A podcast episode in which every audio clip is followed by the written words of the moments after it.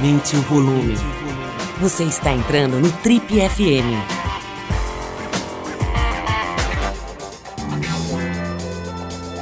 Oi, eu sou Paulo Lima e a gente está iniciando o primeiro episódio da nossa tradicional, já tradicional série de especiais de férias, onde a gente mostra algumas das entrevistas que se destacaram aqui ao longo do ano no Trip FM. Hoje você vai ter a oportunidade de conferir um papo que a gente teve com Eduardo Chamber, que é uma das grandes figuras da ciência, da neurociência aqui no Brasil, que é um pesquisador incansável na busca de tratamentos alternativos e substâncias uh, novas, né, para cuidar principalmente de transtornos mentais como a depressão e a dependência química, o estresse pós-traumático, uma série de problemas que a gente vem tendo, problemas contemporâneos que podem ser é, combatidos com sucesso por novas terapias, por novos avanços da ciência que ele pesquisa profundamente. Bom, nessa conversa que a gente teve com o Eduardo Schember, que foi a mais compartilhada do ano aqui no Trip FM, a gente discutiu ancestralidade, reconexão com a natureza, o estado geral da saúde mental aqui no Brasil e no mundo, e, lógico, como é que os psicodélicos podem contribuir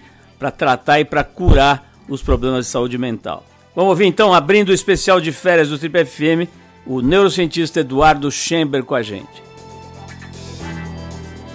Eduardo, muito legal te rever, cara. A gente ficou um tempinho aí sem se falar, né? E eu tava louco, como eu te falei antes aqui, tava louco para atualizar o papo com você, cara. Sempre muito interessante, porque além de uma profundidade acadêmica, tem essa coisa que você tem de estar tá conectado com a vida real, né? Até pela idade, cara, você está com 43 anos, bem jovem, né? Uma longa folha corrida de serviços prestados à ciência brasileira e mundial, mas muito pouca idade ainda. Então tem essa coisa de você estar tá com o dedo no pulso da, do, da real, né? Do dia a dia, da vida das pessoas. Então é sempre uma conversa muito boa. Obrigado pelo seu tempo, cara. Eu vou começar falando sobre um assunto que eu comentei aqui com você antes da gente iniciar a gravação, né? Que eu tenho notado, né? Não é exatamente uma novidade, isso está na imprensa e está por aí, mas eu tenho notado porque vai chegando mais perto da gente, né, cara? Que é o, o aumento é, significativo dos casos de doenças mentais, digamos, né? Ou refraseando, a diminuição da saúde mental média do, da, da sociedade brasileira e talvez mundial, né? Claro que a pandemia deve ter bastante a ver com isso, né?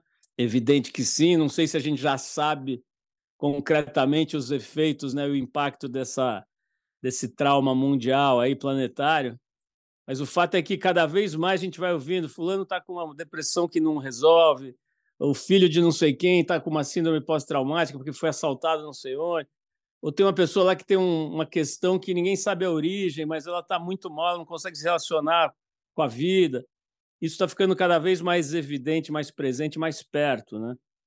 É, queria começar te perguntando isso, cara. Essa, essa sensação confere com os dados da ciência? Quer dizer, realmente o, o mundo está, entre aspas, enlouquecendo? Essa é uma pergunta bem difícil, né, Paulo? É, acho que a ciência não tem uma, uma resposta única, né?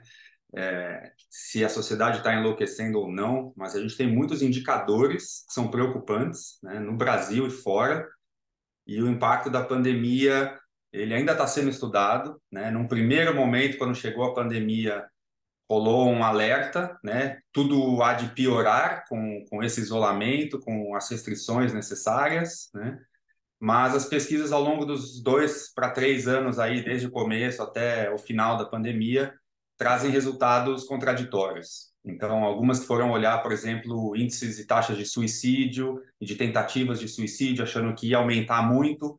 Alguns estudos não encontraram aumento, outros encontraram aumento.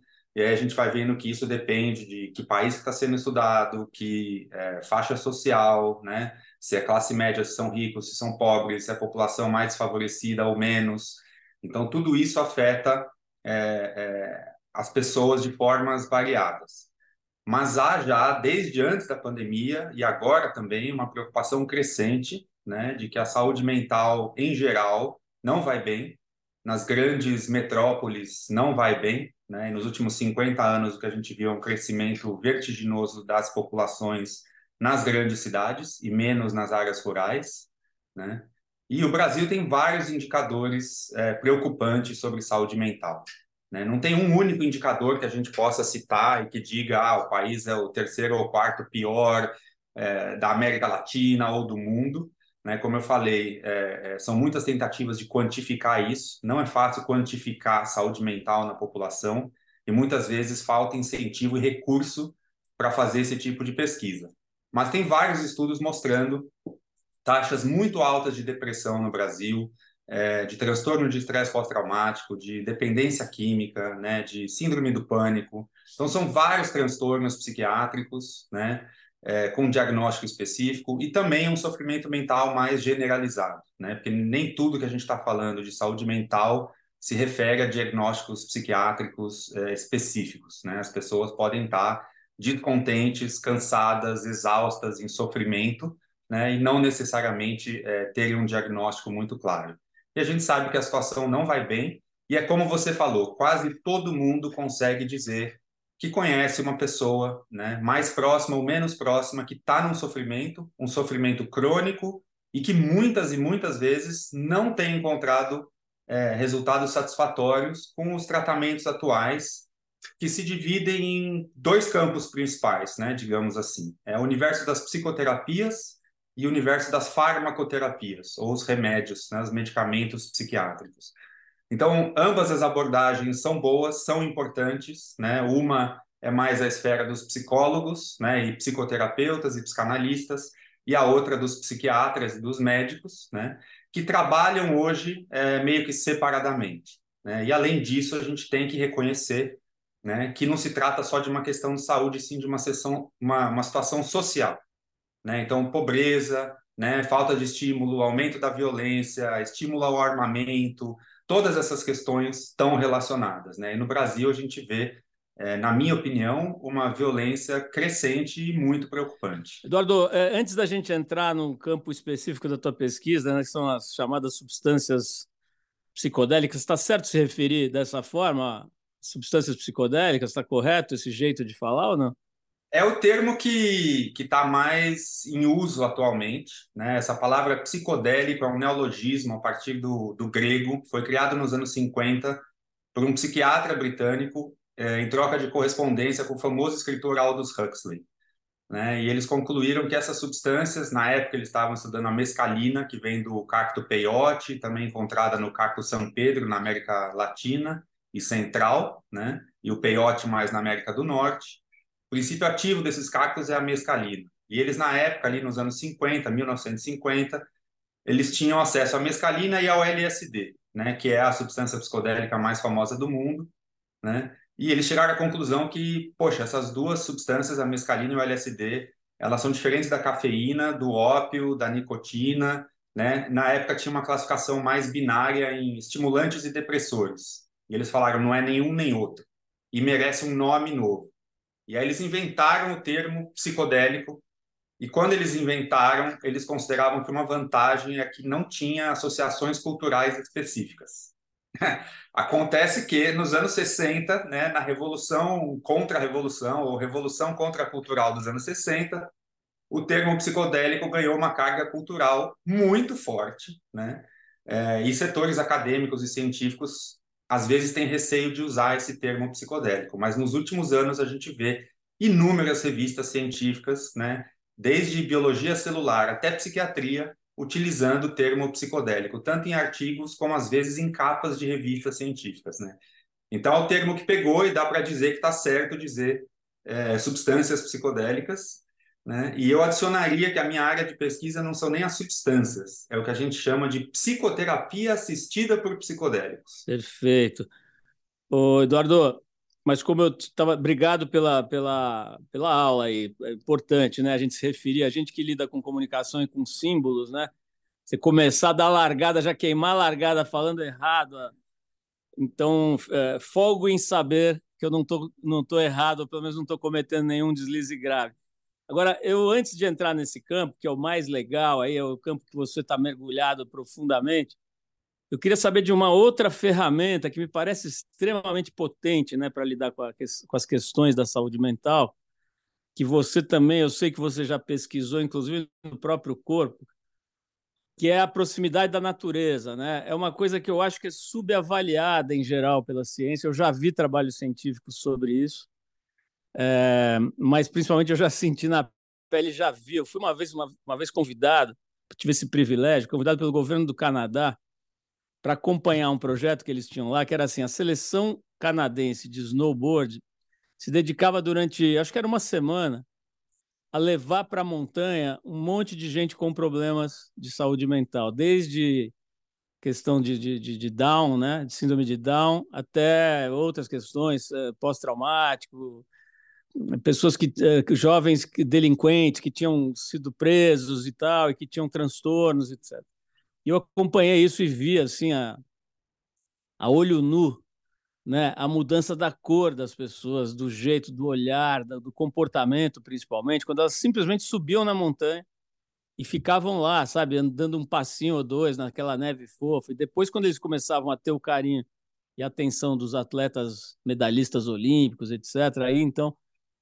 Mas eu queria saber, você, eu me lembro que uma vez a gente é, conversou, aliás, algumas vezes a gente conversou, eu lembro que você foi morar uma época no litoral, na praia e tudo, né? Como é que é isso, cara? Você, na, nos seus estudos, na sua enorme pesquisa sobre como é que a gente funciona, né? Como é que o cérebro, as emoções funcionam, tal, a química do corpo. Quer dizer, isso é real, cara. Quer dizer, você ir para perto da natureza, sei lá, mesmo que seja um parque numa cidade grande, né? Ou, ou se você tiver condição ir para uma praia, o que, que acontece com a gente quando a gente vai para esses lugares? Acho que são muitas coisas, né, Paulo? Acho que é, é bem claro é, hoje em dia né, que o ambiente urbano ele é estressante, né? ele é estressante no nível de ruído urbano, no nível de poluição sonora, poluição do ar, né? É, ele modifica o nosso ritmo circadiano, então a gente tem muita iluminação artificial, a gente desconecta do nascer e do pôr do sol, a gente não presta mais atenção na fase da lua, a gente dorme em horas desconectadas com o claro e o escuro, tudo isso mexe com os hormônios do corpo, né? Vai afetar todos nós de formas diferentes, seja um bebê, um adolescente ou um idoso, cada um vai sofrer de uma certa forma. Os ruídos urbanos, por exemplo, afetam demais a qualidade do sono das pessoas. Isso gera cansaço, gera fadiga, né? Gera faz parte do burnout, não é a única explicação para o burnout, mas é parte do processo, né? E a população vivendo em cidades, é, cidades violentas, cidades com muita densidade populacional, muita gente em espaços pequenos, muito trânsito, né? Tudo muito estressante. Né? Então tem até um termo é, de estudos científicos que chama estresse brando crônico. Então você não está mega estressado, mas você está constantemente um pouco estressado. E você acaba até acostumando com aquilo. E é só quando você sai desses ambientes e desse estilo de vida por um tempo considerável, para alguns vai ser alguns dias, para outros precisa de meses morando fora de uma metrópole, para começar a perceber em si mesmo como os níveis de estresse estão abaixando, né? Como o corpo relaxa, como a cabeça pensa melhor, como os ciclos de sono mudam e assim por diante, né? E essa questão de ligação com a natureza ela é bem antiga. Né? A gente tem registros né, no século XIX, começo do século XX, né, para várias questões de transtornos mentais, como na época se falava muito em melancolia, que é parecido com o que hoje se chama de depressão grave, né, prescrevia-se tempo na natureza. E pacientes iam para spas na natureza passar uns dias afastados do estresse. E desde que começou a chegar o transporte, especialmente o transporte ferroviário, os primeiros trens nas primeiras metrópoles, né, é, médicos, psicólogos e cientistas começaram a especular que isso tudo ia trazer muito estresse e ia fazer mal para as pessoas. Né? Então, tem uma coisa interessante aí entre, entre tecnologia e desenvolvimento, que por um lado é muito bom e melhora muita coisa, mas traz um custo através de perda de qualidade de vida também. O, o, Eduardo, você, você, falando aí da, dos, dos, transportes ferroviários, né, me lembrou uma, uma história, eu não sei se é lenda, eu acho que, te, que é real, que quando os trens começaram a, a, ter uma malha mais extensa nos Estados Unidos, os, os uh, indígenas começaram a usar o trem lá, né, para se deslocar. E aí diz que era normal você chegar numa estação e ter uma roda de indígenas cantando, rezando e tal, e, e sentados em roda assim na, na, estação. E aquilo atrapalhava o fluxo das pessoas. E aí diz que um belo dia um responsável lá para uma estação foi falar com o chefe lá dos, dos indígenas, falando assim: olha, pô, desculpa, vocês vão ter que sair, não dá para vocês ficarem nessa roda aqui horas, né? O que vocês estão fazendo aqui? Vocês têm que ir para a cidade. Falou, não, a gente fica aqui algumas horas porque a gente espera a nossa alma chegar.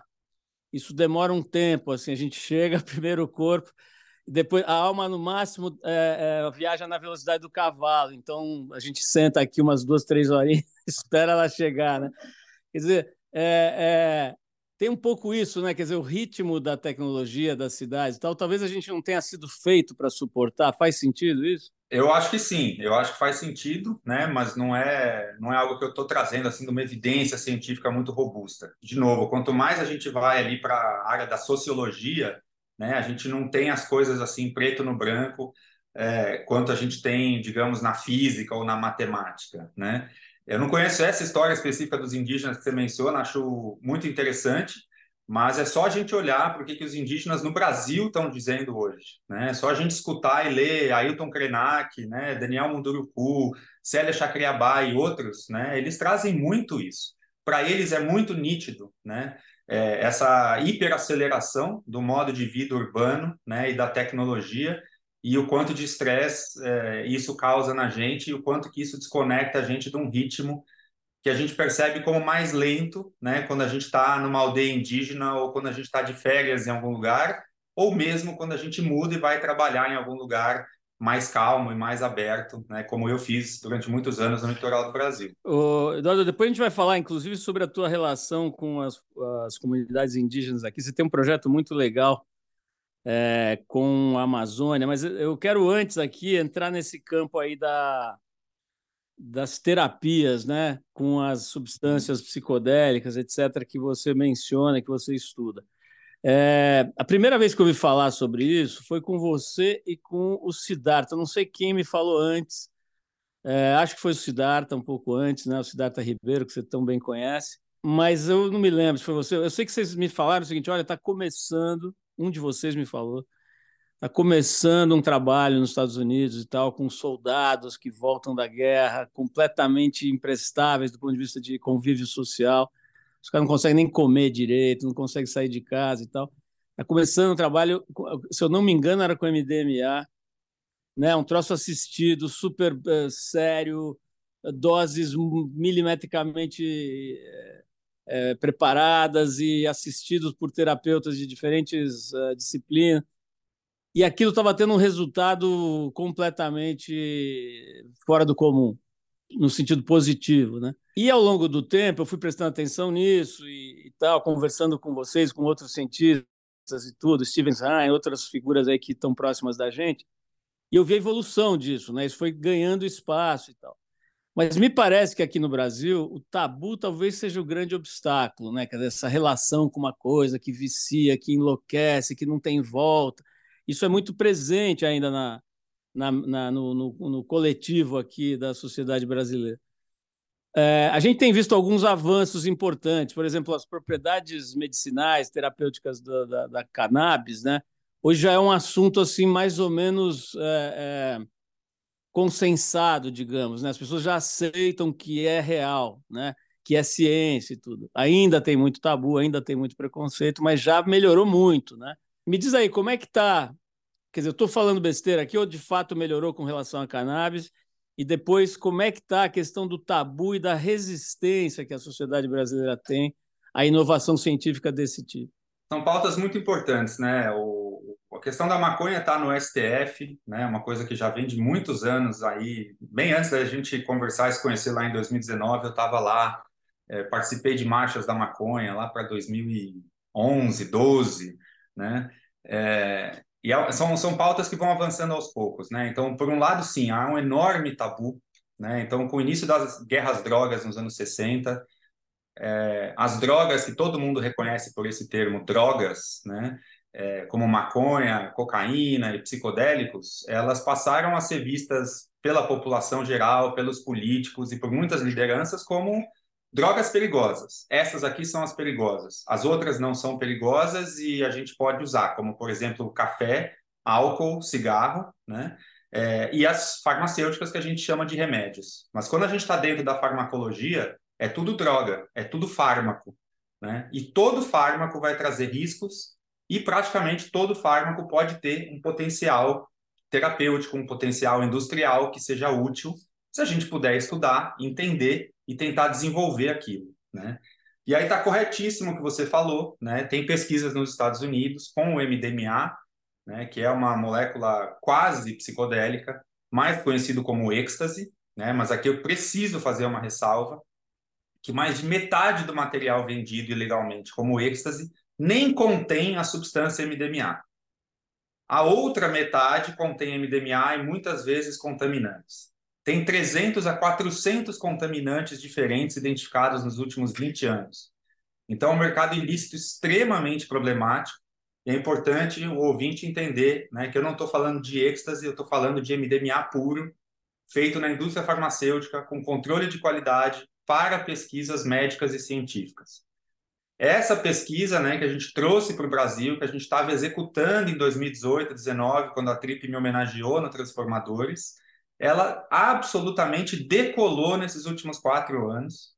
Né? E a nossa organização colaboradora lá, que é a MAPS, nos Estados Unidos, Multidisciplinary Association for Psychedelic Studies, eles terminaram nos últimos três anos dois estudos clínicos fase 3, que é a última fase de pesquisa científica que precisa ser feita para levar qualquer medicamento novo ao mercado. Né? E eles publicaram dois estudos na Nature Medicine, que é uma das revistas mais importantes do mundo científico, um em 2021 e outro agora, esse ano, faz, faz nem um mês que saiu esse segundo estudo, e é aguardado que o FDA nos Estados Unidos aprove essa terapia com MDMA para tratamento do transtorno de estresse pós-traumático no ano que vem, em 2024, talvez no mais tardar 2025. Né? E a gente tem essa linha de pesquisa no Brasil também. A gente já fez uma primeira vez, né? em 2018 a gente tratou os pacientes, em 2020 a gente publicou na Revista Brasileira de Psiquiatria, de lá para cá, a gente percebeu uma necessidade enorme, uma carência muito grande dos profissionais de saúde né, por educação sobre esse assunto. Então, através do Instituto Faneros, né, que eu continuo dirigindo, uma instituição sem fins lucrativos, a gente lançou um amplo programa educativo, educacional. A gente tem cursos online, a gente tem é, comunidade de estudo e a gente tem uma formação em pesquisa em psicoterapia assistida por psicodélicos, rodando hoje praticamente no país inteiro, né? Então, ensinando profissionais de, de saúde mais sobre esse assunto, quais são os riscos e potenciais benefícios dessas substâncias, como que elas funcionam, o que, que elas fazem no corpo, como que acontece a chamada psicoterapia assistida por psicodélicos, né? E a gente pretende voltar a fazer pesquisas é, no ano que vem, atendendo pacientes em muitas cidades. A gente tem hoje alunos de Porto Velho a Porto Alegre, realmente uma, uma diversidade geográfica muito grande no país. Ô Eduardo, quem está nos ouvindo agora deve ter um monte de gente pensando assim: putz, isso seria perfeito para o meu filho que não responde a, a remédio nenhum e está com uma depressão seríssima e tal. Quer dizer, tem já existe formas de experimentar esse tipo de tratamento no Brasil? É possível fazer isso? Com o MDMA especificamente, não. Né? Então é importantíssima essa pergunta né, para a gente poder esclarecer é, que essas substâncias, elas são, o termo correto é dizer é que elas são substâncias controladas, né? Então, é proibida a venda, a fabricação, a prescrição, né, o uso recreativo, é, exceto, né, e isso vem lá desde o início da guerra às drogas, sempre houve em todos os tratados internacionais, em todas as leis e normas brasileiras, a exceção para a pesquisa médico e científica. Então, para a investigação científica, né, com pacientes, com o intuito de desenvolver novos tratamentos, é possível a gente ter acesso a essas substâncias. Existem fornecedores específicos que têm autorizações para fabricar, para exportar, para importar. A gente faz todo esse processo, né? E a gente pode fazer isso dentro de estudos científicos. Mas isso não está disponível nem por via particular, nem no SUS. Então, médicos não podem prescrever, não há um fornecimento dessas substâncias para que elas possam chegar a pacientes, né? Mas isso vai começar a acontecer nos próximos anos, como eu comentei. Com a possível aprovação nos Estados Unidos no ano que vem, né? É, isso tende a ir acontecendo em outros países ao longo dos anos, né? E o Brasil incluso. Ô, ô, Eduardo, eu sei que você é um profissional seríssimo e você não você tem que respeitar a ética e a legislação e tudo mais, e eu sei que você leva isso muito sério, muito a sério. Mas eu vou te fazer uma pergunta aqui jornalística, assim, será que isso não é mais um traço da ignorância nacional que graça por todo o território? Quer dizer, a gente já não tem evidências mais do que suficientes. Você falou aí em revistas científicas importantíssimas, resultados. Nós estamos falando de uma conversa que a gente teve quatro anos atrás, onde já tinha resultados importantes, tal. Quer dizer, isso não faz parte do arcabouço de tosquice que, que nos, nos assola aqui no Brasil. Quer dizer, a gente já não deveria estar mais avançado, ter centros de experimentos que, que as pessoas pudessem acessar. Dá para você responder isso? Eu, dá sim, dá sim. É, eu, eu acho que não é uma questão específica nacional ou de um atraso, alguma questão específica brasileira. Né? Quando a gente está falando de substâncias controladas, a gente está falando de um processo internacional, né, praticamente global, com raras exceções, como o Uruguai ou Portugal, que descriminalizou todas as drogas 20 anos atrás. Né? É, na imensa maioria dos países, elas são proibidas, né? E é, para qualquer país tomar uma legislação diferente disso, ele tem que fazer uma negociação muito complexa no, no, nas Nações Unidas, né? Então não é uma questão só nacional. Ainda assim, acho que o Brasil está sim atrasado em algumas questões, né? É, há 20 anos, quando Portugal resolveu tomar essa medida, o governo brasileiro cogitou ir junto e descriminalizar as drogas. Não foi. Olhem o que aconteceu nesses 20 anos, como o tráfico de drogas cresceu, como a corrida armamentista cresceu e a violência e quantos fuzilamentos e mortes a gente fica sabendo nas notícias diariamente, né? Agora, quanto à pesquisa científica, né, é, ela é que é considerado pelas autoridades, tanto no Brasil quanto no exterior, né, aquela que é capaz de discernir se de fato isso é seguro e eficaz ou se não, se a gente pode estar equivocado. Né? Então, tem muitos níveis de evidência. O que a gente está vendo agora esta terapia com MDMA escalando até o nível mais alto de evidência científica possível. E aí a expectativa de uma vindoura aprovação. Para outras, a gente ainda não tem tanta evidência. Então, o que eu acho que falta no Brasil é estímulo à pesquisa científica, é o entendimento por parte da população do valor da pesquisa científica, do valor da, da alocação de impostos né, para esse tipo de atividade. Né? Então, você falou no começo, né, e eu quero resgatar isso, é, eu sempre busquei fazer um trabalho científico que tenha valor social, que entregue para a sociedade de volta algo por aquilo que a sociedade financia. Mas no Brasil é muito difícil, é muito inconstante o financiamento de pesquisa, né, e a gente sofre não só com falta crônica de recursos, mas com muita inconstância nas normas, é, no aporte, então entra governo, sai governo, quando a coisa aperta, tem planos de, de tirar recurso, vai tirar da onde? Da ciência e da saúde. Né? Isso sim eu acho que é uma tragédia. Eduardo, vamos falar mais disso. Tem a história da fuga dos cérebros, né? Que é uma desgraça aqui no Brasil. Mas antes, cara, nessa linha de, de como é que faz para o mundo real acessar esse negócio todo, né? essa, essa, esse avanço da ciência, né?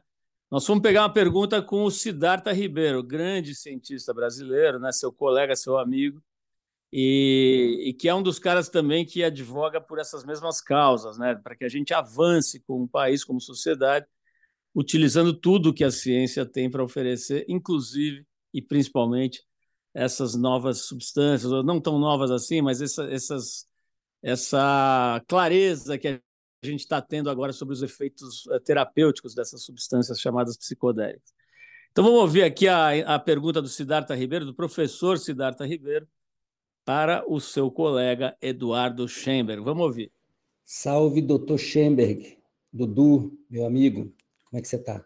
Queria pedir para você falar aqui para nós que estamos te ouvindo, como que você acredita ser possível levar os benefícios terapêuticos das substâncias psicodélicas para a maior parte da população? Qual é o caminho ou quais são os caminhos, se é que há? É uma ótima pergunta, um prazer ter a, a participação do Siddhartha aí nesse, nessa entrevista, um grande amigo de, de, muito, muito tempo, desde antes de eu terminar meu doutorado, o Siddhartha já era uma, uma inspiração e, e uma liderança. É, a resposta eu acho que ela é bem complexa, né? É, eu acho que se dá primeiro através da pesquisa científica, né? E da aprovação dessas substâncias como medicamentos pela Agência Nacional de Vigilância Sanitária, a Anvisa, que é a encarregada de fazer esse processo no Brasil, né? Então, nesse sentido, é, eu vejo como muito diferente da cannabis medicinal. Né? Muitas coisas na cannabis medicinal estão acontecendo e estão chegando nos pacientes é, por vias que não são a pesquisa clínica rigorosa que os psicodélicos estão passando. Existe uma série de razões para isso relacionadas ao universo da cannabis que não vem ao caso aqui é, mergulhar nos detalhes. Mas para os psicodélicos, eu considero que é essencial mais pesquisa clínica sendo feita no Brasil, né, por terapeutas e profissionais e psiquiatras e médicos brasileiros com pacientes brasileiros em diversas cidades do país. Isso é o que o Instituto Fanérios é, tem feito nos últimos dois anos. A gente está com 90 profissionais em formação em mais de 20 cidades do país. A gente tem mais de 6 mil pacientes em lista de espera. Né? Conforme essa pesquisa avançar, surge-se, surge aí né, uma, uma, uma série de perguntas importantes. Como, por exemplo, como é que isso vai chegar no setor privado de saúde? Qual vai ser a receptividade disso pelas seguradoras de saúde? E como que isso vai eventualmente chegar no SUS? Né? E aí é muito importante destacar que a gente não está falando só de novos medicamentos. Então, a incorporação desse modelo de psicoterapia assistida por psicodélicos no sistema de saúde brasileiro, tanto privado quanto público, não é uma simples questão de aprovação de medicamentos né, é, e de fabricação e distribuição desses medicamentos. Porque a gente está falando de um modelo que o paciente só utiliza o medicamento na presença de terapeutas, né, no consultório, não toma em casa, não usa sozinho. Então, não seria para venda em farmácia, e isso é muito importante porque também diminui muitos riscos, riscos de mau uso e de abuso né, desses remédios que poderiam ser comprados e levados para casa. E quando a pessoa toma um comprimido, ela pode ficar oito horas num estado modificado de consciência. E se ela não tiver num lugar seguro, acompanhada de profissionais bem treinados e capacitados, como você falou, com muita ênfase na ética, né, no respeito, nos valores humanos, na dignidade, nos direitos humanos, a coisa pode é, descambar para uma prescrição mal feita, mal assistida, e isso pode prejudicar pacientes, né? Então, há uma série de debates e considerações que precisam ser feitas em vários setores da sociedade brasileira para a gente ir se preparando para a chegada desses novos tratamentos, mas também para que a gente participe de forma ativa e não unicamente como importadores de medicamentos desenvolvidos no exterior. Eduardo, eu mencionei aqui agora há pouco é, essa coisa dos soldados, né, dos caras que vão lá para o Iraque, para, sei lá, um moleque, jovens né, dos Estados Unidos e voltam assim, criaturas completamente massacradas e sem condição de convívio e tal. Mas a gente não precisa ir tão longe, né? Aqui no Brasil tem uma guerra permanente, né? Todo dia você abre o jornal, você vê lá criancinha que é morta por bala perdida, não sei onde. Enfim, todo tipo de maluquice que produz, inclusive, um número maior de homicídios por ano do que muitas guerras por aí, que são motivo de, de, de manchetes todos os dias. Né? Essa guerra, vamos dizer assim, permanente aqui do Brasil está aí produzindo efeitos horrorosos. Né? Eu conheço, por exemplo, um empresário que não é desses mais famosos e tal, que foi vítima de uma espécie de sequestro. É, uma festinha num sítio, de repente aparecem seis caras encapuzados, armados até os dentes e tal, e, e rendem, e prendem, e fazem um terrorismo é, muito sério, né? E essa pessoa carrega desde então, isso tem mais de 11 anos, carrega um, uma série de efeitos, né? Questões de sono, muito medo, né? Tranca a porta de tudo, não consegue ficar relaxado um segundo e tal. Me fala um pouquinho, cara, o que que a o que que o MDMA e, e eventualmente outras substâncias, né, dessa mesma dessa mesma área podem fazer, por exemplo, uma pessoa dessa?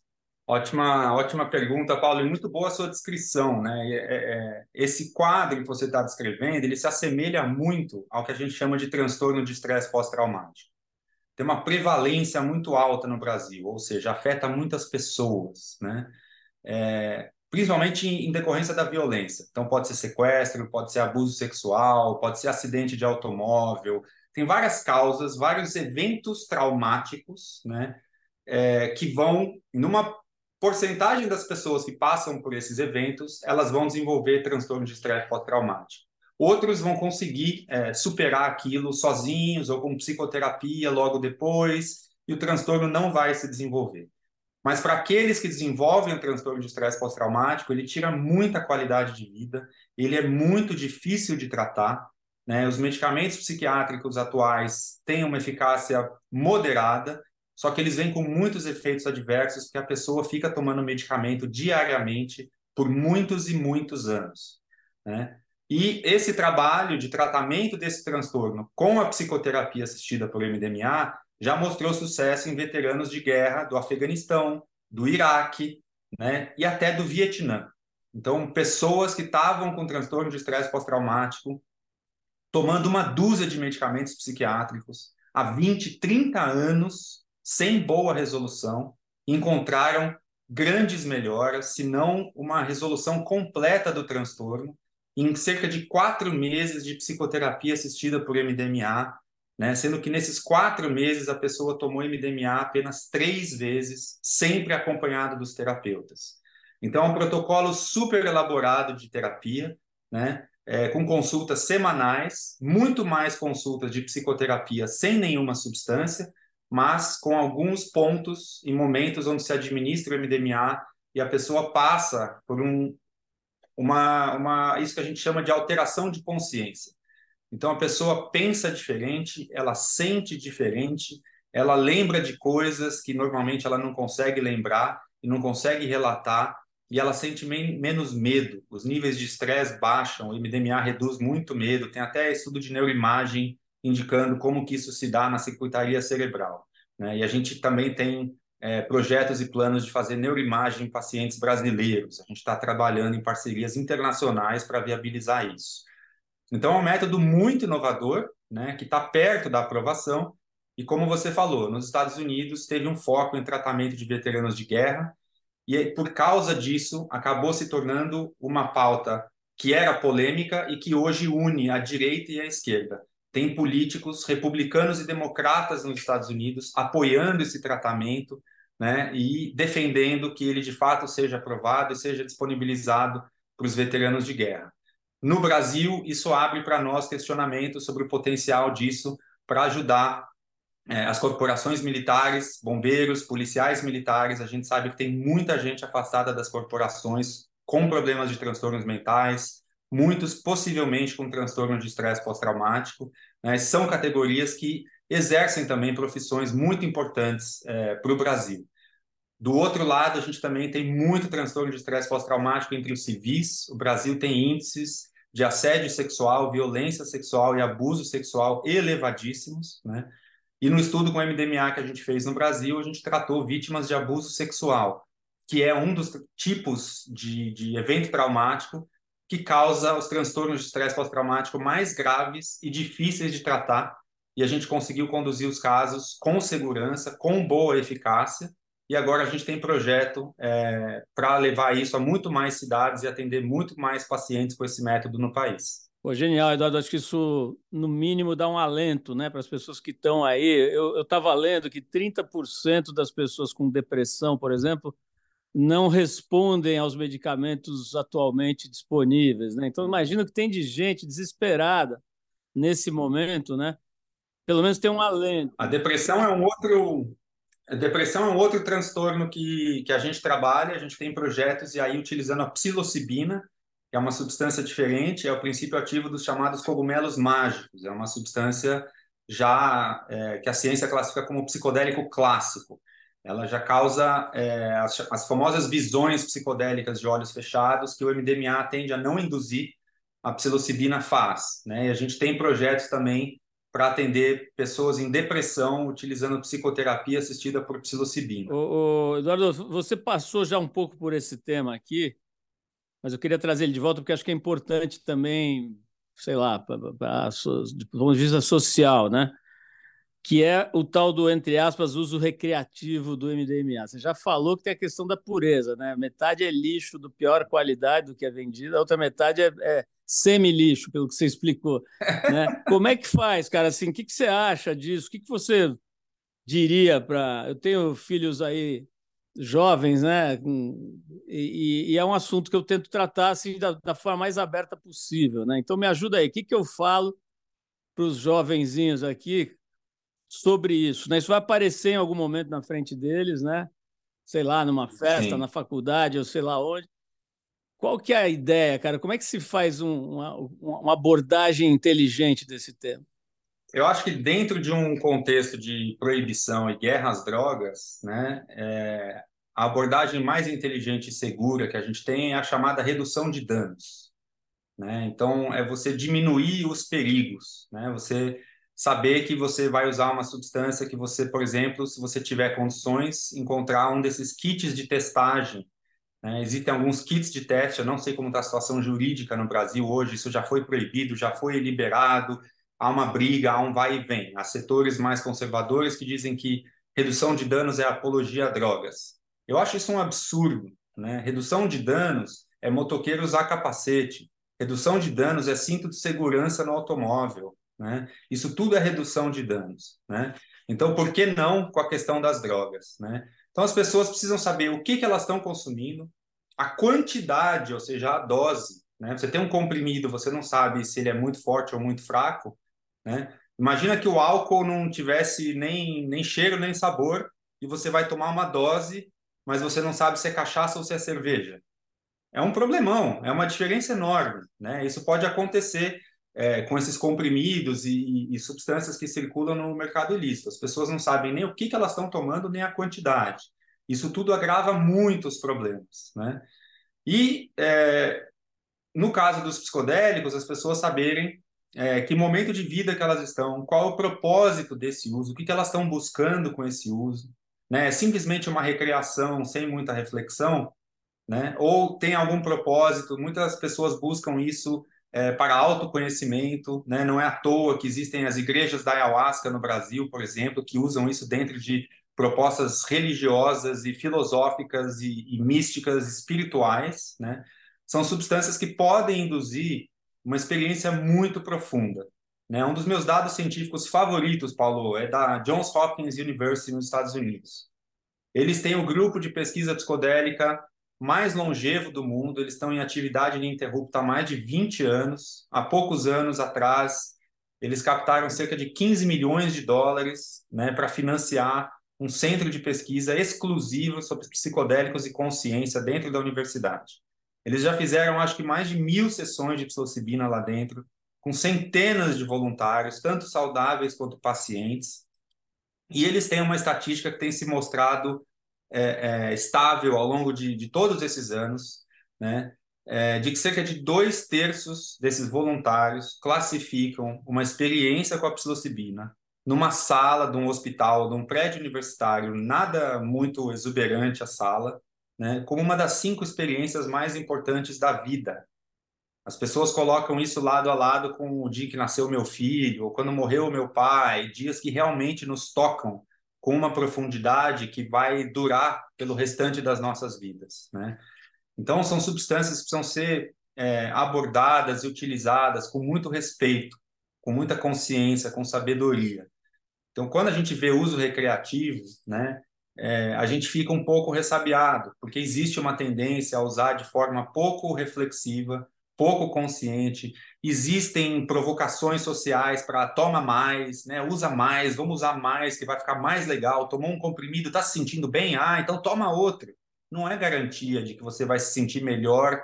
Né? Dois, se um comprimido trouxe bem-estar, não quer dizer que dois vai trazer mais. A coisa pode mudar e a pessoa pode se encontrar numa situação muito ansiogênica, que gera muita ansiedade, pode desencadear, em casos raros, é, é, ataques de pânico. Né? Existem as famosas bad trips, ou as viagens desafiadoras. Isso é real, isso acontece. Então, as pessoas têm que ter mesmo muito cuidado. Né? No Brasil, a gente tem uma questão muito interessante, que é esse universo, é, de certa forma, regulamentado do uso religioso da ayahuasca, né? que não é isento de problemas, mas que tem se mostrado ao longo dos anos uma forma sociocultural de fornecer um contexto seguro para que as pessoas vivenciem essas experiências minimizando muitos riscos. Eduardo, a gente foi buscar mais uma pergunta. Agora não é exatamente um cientista, mas é uma figura ligada à comunidade criativa aqui do Brasil há muitos anos. Ele é cineasta, artista visual. Ele tem um trabalho extenso, já fez documentários, filmes, longas metragens. É uma figura ótima, muito inteligente, uma cabeça muito aberta. E ele vai te fazer uma pergunta sobre um outro aspecto aí da, da, das questões da, da mente, né, da saúde mental que é a questão do sono, né? as doenças do sono, que eu queria te ouvir também através da pergunta do Tadeu Jungle. Vamos soltar aí a pergunta do Tadeu para o Eduardo Schember. Eduardo, eu tomava remédio para dormir, mas já substituí por CBD e THC. Estou me dando muito bem, durmo muito bem e ainda no meio da noite, quando eu acordo, eu ainda tenho algumas imagens assim que são bastante divertidas e estou adorando o processo. Segundo a minha psiquiatra, a ideia agora é entrar nas microdoses de, de psilocibinas, né? E a minha pergunta é: tenho certeza que isso vai abrir coisas, vai fazer novas conexões no meu cérebro? Eu estou animado em, em, poder ter essa experiência. Minha pergunta é: uh, eu vou ficar dependente disso? Ou eu uh, vou conseguir usar isso de vez em quando, parar? Uh, isso é para sempre? como que vai ser essa relação? Entre uh, as pessoas e esses psicodélicos? Tem uma série de pontos muito importantes aí, agradeço novamente a pergunta. Né? É, o primeiro é o que, que é a chamada microdosagem. Né? Então, esse é um fenômeno mais recente né, no uso dos psicodélicos. É, ele começou há 10 anos, talvez menos, 7, 8 anos atrás, né, na Califórnia especialmente, e a ideia era tomar doses tão pequenininhas de LSD, né, por isso é chamado microdose, que você sequer sentiria os efeitos psicoativos, psicodélicos do LSD. Você não teria visões, você não teria alteração de consciência, você poderia pegar o seu carro, dirigir e trabalhar é, tomando aquelas minúsculas doses. E isso, depois de um certo tempo, evoluiu para é, protocolos que as pessoas recomendam fazer isso a cada dois, três dias, uma microdose. É, e a gente não tinha muitas pesquisas científicas a respeito. Nos últimos anos elas foram feitas e a maioria dos estudos não encontrou né, as vantagens que os usuários diziam sentir tomando essas microdoses. Então, a evidência científica é, de que microdose melhore criatividade ou melhore o estado de humor, ou seja, uma boa alternativa medicamentosa, é hoje muito, muito fraca. Né? A microdose é muito diferente do que a gente está estava falando antes aqui da psicoterapia assistida por psicodélicos, que é com doses médias para altas, mas dentro de um padrão de dose seguro, mas que vai de fato gerar uma experiência psicodélica que vai durar ali 5 a 10 horas, dependendo da pessoa ou da substância. Vale lembrar também né, que a psilocibina ela não é aprovada ainda para nenhuma indicação psiquiátrica. Né? Os cogumelos no Brasil têm uma situação jurídica é, é, não muito clara, né? Os cogumelos não estão controlados, mas a psilocibina sim está controlada, né? E que eu vejo hoje, é, recebo muitas mensagens parecidas no Instagram, né? É, as pessoas fazendo muita confusão entre cogumelo e psilocibina, né? Então tem que tomar muito cuidado com isso. E por fim, um alerta, né? Que vem de pesquisas científicas também, inclusive o FDA e o NIH nos Estados Unidos emitiram esse alerta recente né? Os psicodélicos, é, além do efeito psicoativo deles, que é dependente de um receptor específico no, nos neurônios, que chama 5-HT2A, eles ativam outras proteínas no corpo. Uma delas chama 5-HT2B. São dois receptores da família da serotonina. Só que a ativação crônica desse receptor 5-HT2B pode levar a problemas car cardíacos. Né? Então, o uso crônico de microdoses pode representar um risco ainda desconhecido que os usuários devem estar alerta e devem tomar cuidado, especialmente aqueles que possam ter qualquer outra é, é, condição cardiovascular já existente. Dora, eu tenho uma pergunta mandada por mais uma, um amigo nosso aqui do mundo das artes cênicas, né, que é o grande ator Heriberto Leão. Ele mandou uma pergunta aqui. É, ele, ele pergunta o seguinte: o Chamber, o uso de psicodélicos de forma recreativa não seria muito perigoso? É, de uma certa forma, me parece que essa forma chamada forma recreativa foi um dos motivadores da política conhecida como guerra às drogas do Nixon no início dos anos 70. Aí ele pergunta, ele complementa, né? A expansão da consciência não deveria estar focada no trabalho sagrado em busca da evolução do pensamento e da percepção. O uso recreativo não limitaria e até banalizaria uma das chaves da natureza para abrir, como diriam William Blake e Aldous Huxley, a, a, a, as portas da percepção, né? Como eles se referiam ao estado alterado, expandido de consciência. É, re, resumindo, será que esse uso recreativo deve ser banido mesmo, tentar proibir isso. Aí eu já tô, eu já estou acrescentando da minha cabeça aqui, quer dizer, eu estou interpretando a pergunta do Heriberto, do Heriberto. Será que isso não deveria ser combatido mesmo ou não adianta combater que você só cria mais problema? Proibir diversão é um conceito que eu não posso apoiar. né, proibir a diversão, combater a recreação, né, proibir festas, proibir a dança, a música, é, desrespeitar a liberdade cognitiva das pessoas, né, sobre a sua própria consciência, o seu próprio corpo. É, eu acho que são princípios éticos e morais que a gente precisa conversar, né? É, mas a gente também precisa reconhecer que sim, há riscos, né? Agora, para mim, está é, tá bastante claro, né, desde dos anos 70 e do início dessa guerra às drogas, é, que a gente não proibiu, né? na verdade, sim, a gente proibiu, mas a gente não conteve o uso, né? ele não parou. O aparato policial é, internacional ele é absolutamente incapaz de impedir a circulação dessas substâncias que podem ser pingadas num papelzinho que ninguém tem a capacidade de encontrar aquilo na mala das pessoas, né? E as pessoas continuam usando drogas. Então, acho que na área da política de drogas, eu sou bastante favorável à descriminalização, né? É, a, a, tirar né, é, é, a prioridade que se dá no alocamento de recursos públicos para o armamento, para políticas bélicas, né? E, na verdade, o que a gente vê aqui é que a guerra às drogas é uma opção pela violência, né? É, para impedir o uso, um certo tipo de uso, que é o uso recreativo, né, de substâncias que têm vários potenciais medicinais, terapêuticos e também, por que não, recreativos. Né? Então, para uma sociedade que faz tanta recreação com álcool, né, ela precisa se perguntar por que, que ela faz guerra com é, opções alternativas ao álcool como drogas recreativas. Eduardo, de novo mencionando né, as questões éticas, você é um cara muito rígido com relação a isso, que não abre mão de se comportar dentro da ética. Mas eu acho que isso aqui não infringe nada, pelo contrário, até ajuda a esclarecer. Eu sei que você já falou sobre isso, então me sinto à vontade para perguntar sobre a sua experiência pessoal com ayahuasca, né? É, eu tenho uma frase aqui que saiu de uma entrevista sua. Algumas substâncias podem ter um papel fundamental no reencantamento do ser humano com a vida e com a natureza. Como é que, o que, que você pode falar sobre isso, né? Como é que você vivenciou essa experiência?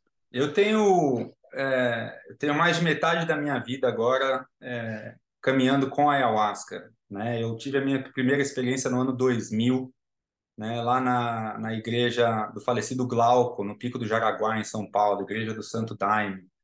E depois eu fui experimentar ayahuasca em várias é, correntes latino-americanas, né, o vegetalismo peruano, o diarré colombiano, o Nishipan dos Runicuim, é, do Acre, o Unidos e a Wanawás, é, tenho muita conexão, muita admiração e respeito é, pela sabedoria desses povos indígenas, né, que carregaram e continuam carregando esses conhecimentos, essas ferramentas é, há tanto, tanto tempo. Né? Eu em breve vou num, num evento na Universidade de é, Wisconsin, em Madison, nos Estados Unidos. A gente vai discutir a, a, a descolonização dos psicodélicos. E a gente vai ver lá é, um documento sobre a proibição do peiote no século XVII, na América do Norte. Então, quando a gente fala de proibição de drogas, a gente geralmente volta ali no Nixon, nos anos 70, mas a real é que é uma coisa muito, muito mais antiga.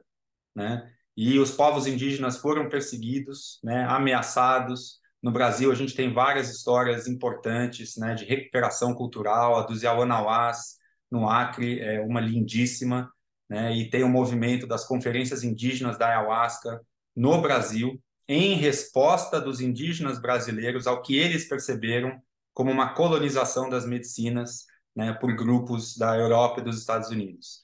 Então, é uma, é uma pauta que me encanta muito, né? E, e, de fato eu tenho um uso muito extenso de ayahuasca, tem uma importância muito grande na minha vida, é, de pessoas próximas de mim, né? E eu acho que o Brasil é um exemplo pela sua regulação respeitosa, né? Por permitir e não perseguir as igrejas da ayahuasca, mas também faço críticas porque a regulamentação atual é, favorece o uso religioso, mas não honra e não respeita é, adequadamente, a meu ver, os usos indígenas. Então, eu acho que é uma resolução que merece mais discussão, mais debate e melhorias, e a gente está numa época boa para fazer isso agora, né, com a existência pela primeira vez de uma FUNAI né, liderada por uma mulher indígena e de um Ministério dos Povos Indígenas também liderado por indígenas. Então, eu acho que é um momento muito propício né, para a sociedade reconhecer e valorizar a sabedoria e o conhecimento dos povos indígenas brasileiros. Você mencionou no, no, início uma questão que é importante, que é uma certa estigmatização da, da palavra psicodélico, psicodelia, né, que veio ali na contracultura. Você falou sobre, sobre isso no início, né? De fato, psicodélico virou sinônimo de doidão, né? De, de hippie, de aquelas cenas de Woodstock, daquela galera na lama, pelada e tal, quer dizer, uma coisa meio de um descompromisso total e absoluto. Por outro lado, é, muita gente boa, eu já vi, esses debates não têm consenso, nunca vai ser resolvido, mas muita gente boa da, que estuda é, seriamente, por exemplo, a produção musical, acha que nos anos 70 existiu uma profusão de criatividade que não se repetiu depois. Né? A quantidade e qualidade da produção musical, por exemplo, para alguns observadores é única. Né? Então não é muito difícil fazer um paralelo. E aí você vai para a ciência, né? Eu vi recentemente na, no jornal Digital Nexo, né, umas dessas imagens de, de cérebros, né? E, e, se falava de uma certa forma assim, como se o cérebro acendesse, né? Tinha as, as imagens de um cérebro de alguém que usou placebo e depois a imagem do cérebro que tinha usado LSD mesmo numa, numa situação assistida, né? E é, é, incrível, quer dizer, as imagens do cérebro com LSD elas são multicoloridas e é como se ele tivesse aceso e o outro meio apagadinho com uma velazinha assim, acesa só, né? É, então me diz aí, cara, é, e na descrição dessa, é, é, isso foi publicado numa revista chamada, acho que é PNAS, uma revista importante de ciência, né? E, e, a, e a descrição era assim: é, essa substância promove uma comunhão com o universo a percepção visual dos sons e uma criatividade tão ampla que é comparável à das crianças. Quer dizer, dá para fazer esse paralelo, o, Eduardo, de que ah, essa geração dos anos 70, que teve esse contato mais solto com as substâncias psicodélicas, cara, possa ter tido uma amplificação da sua criatividade, ou eu já estou derivando demais aqui. Eu acho que pode sim, Paulo. E eu sou coautor desse estudo aí na PNAS. Então, no meu pós-doutorado, eu fiquei um ano no Imperial College em Londres, né? É, e participei do primeiro estudo de neuroimagem do LSD jamais feito na história. Quando o LSD foi proibido, ah, isso que a gente chama de neuroimagem nem existia. Esses equipamentos não existiam. Eles foram frutos de vários prêmios Nobel na física, na engenharia. É uma área fascinante. Mas a gente precisa tomar muito cuidado com as metáforas das imagens cerebrais, né?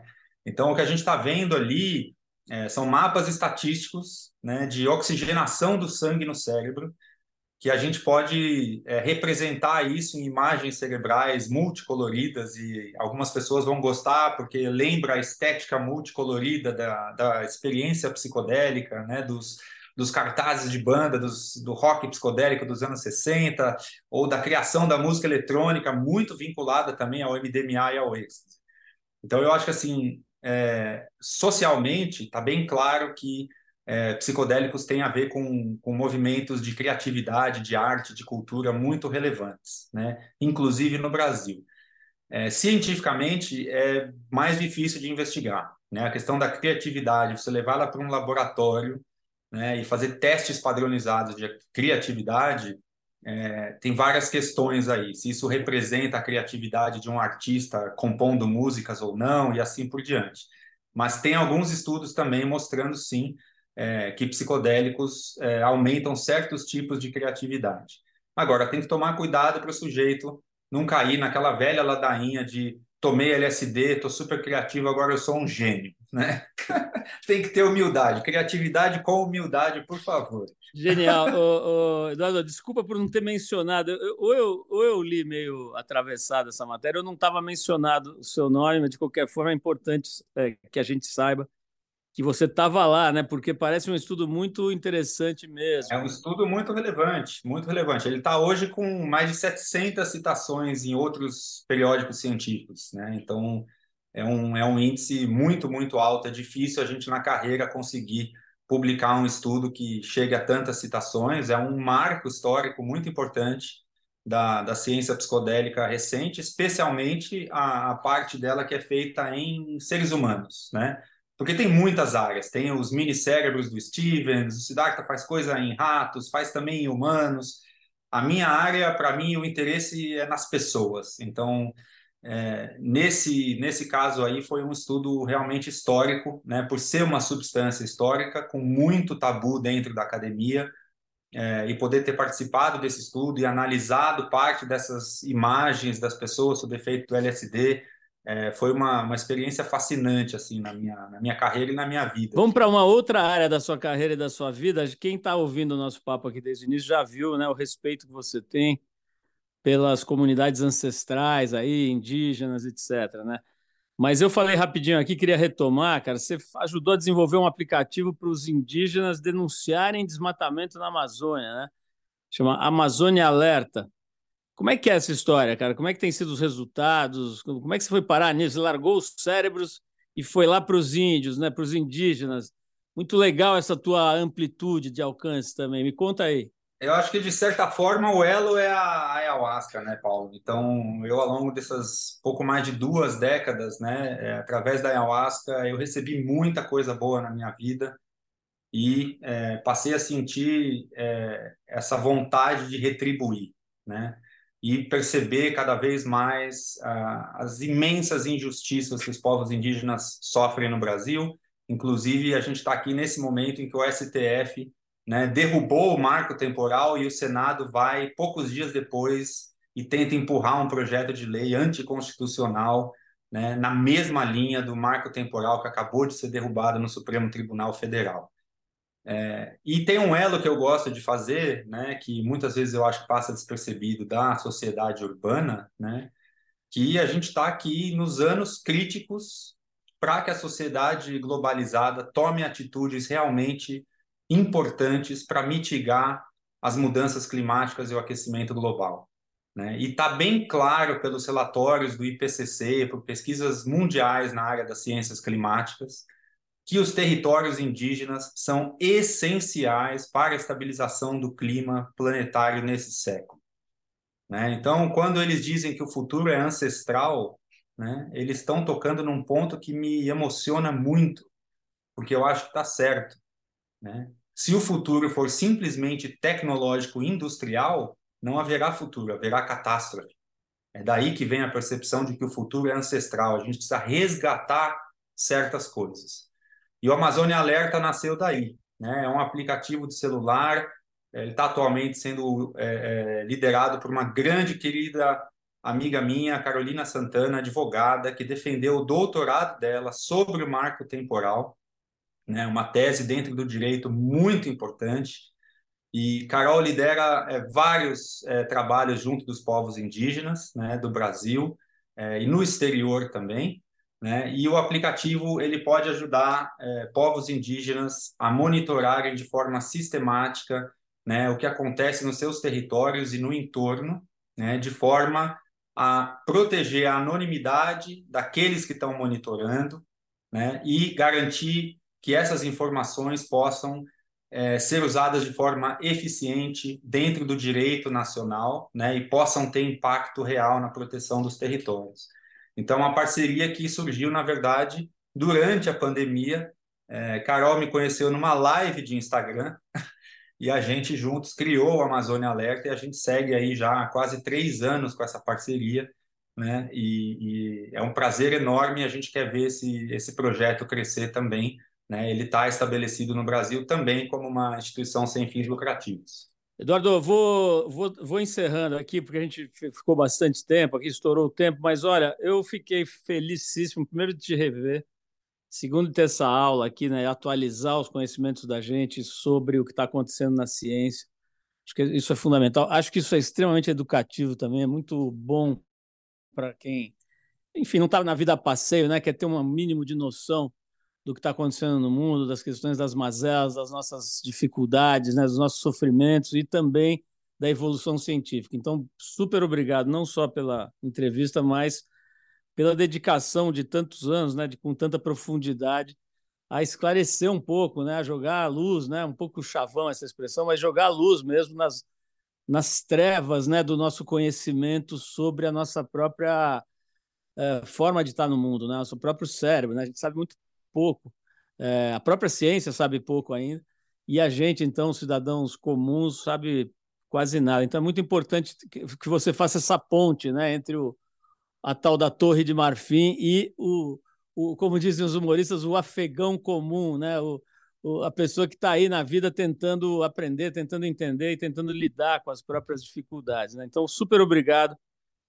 pela tua trajetória, pela tua carreira. Parabéns mais uma vez. Né? A gente já te homenageou em público e agora homenageou aqui de novo, é, publicamente, aqui através do, do programa, do podcast, pela tua trajetória. Obrigado vocês, Paulo. Obrigado a Trip, obrigado ao grande amigo Siddhartha, aos, aos demais que mandaram pergunta. É uma satisfação enorme voltar a conversar com vocês, a debater essa pauta novamente no Brasil. Acho que é, é um tempo muito propício para isso né? E como eu comentei, é, o campo evoluiu muito, né? A gente está em plena atividade é, e eu espero também que esse programa atinja vários profissionais de saúde que possam é, vir ao Instituto Faneros para conhecer mais os nossos cursos, nossos programas de treinamento, né? Para que a gente possa desenvolver isso no Brasil.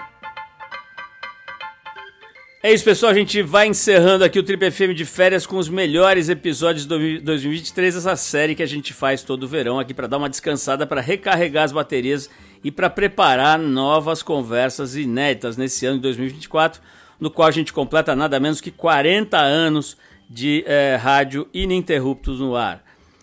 E olha, falando em, em, tempo, né, vale a pena conferir tanto no Spotify como em outros, é, é, outras plataformas de streaming de áudio os mais de 10 anos de conversas que a gente tem registradas lá com as personalidades mais interessantes do esporte, das artes cênicas, da ciência, da comédia, do jornalismo, da comunicação, do mundo empresarial.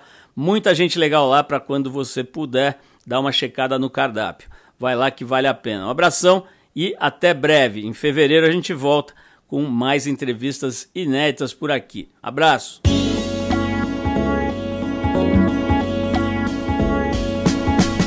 Você ouviu Trip FM.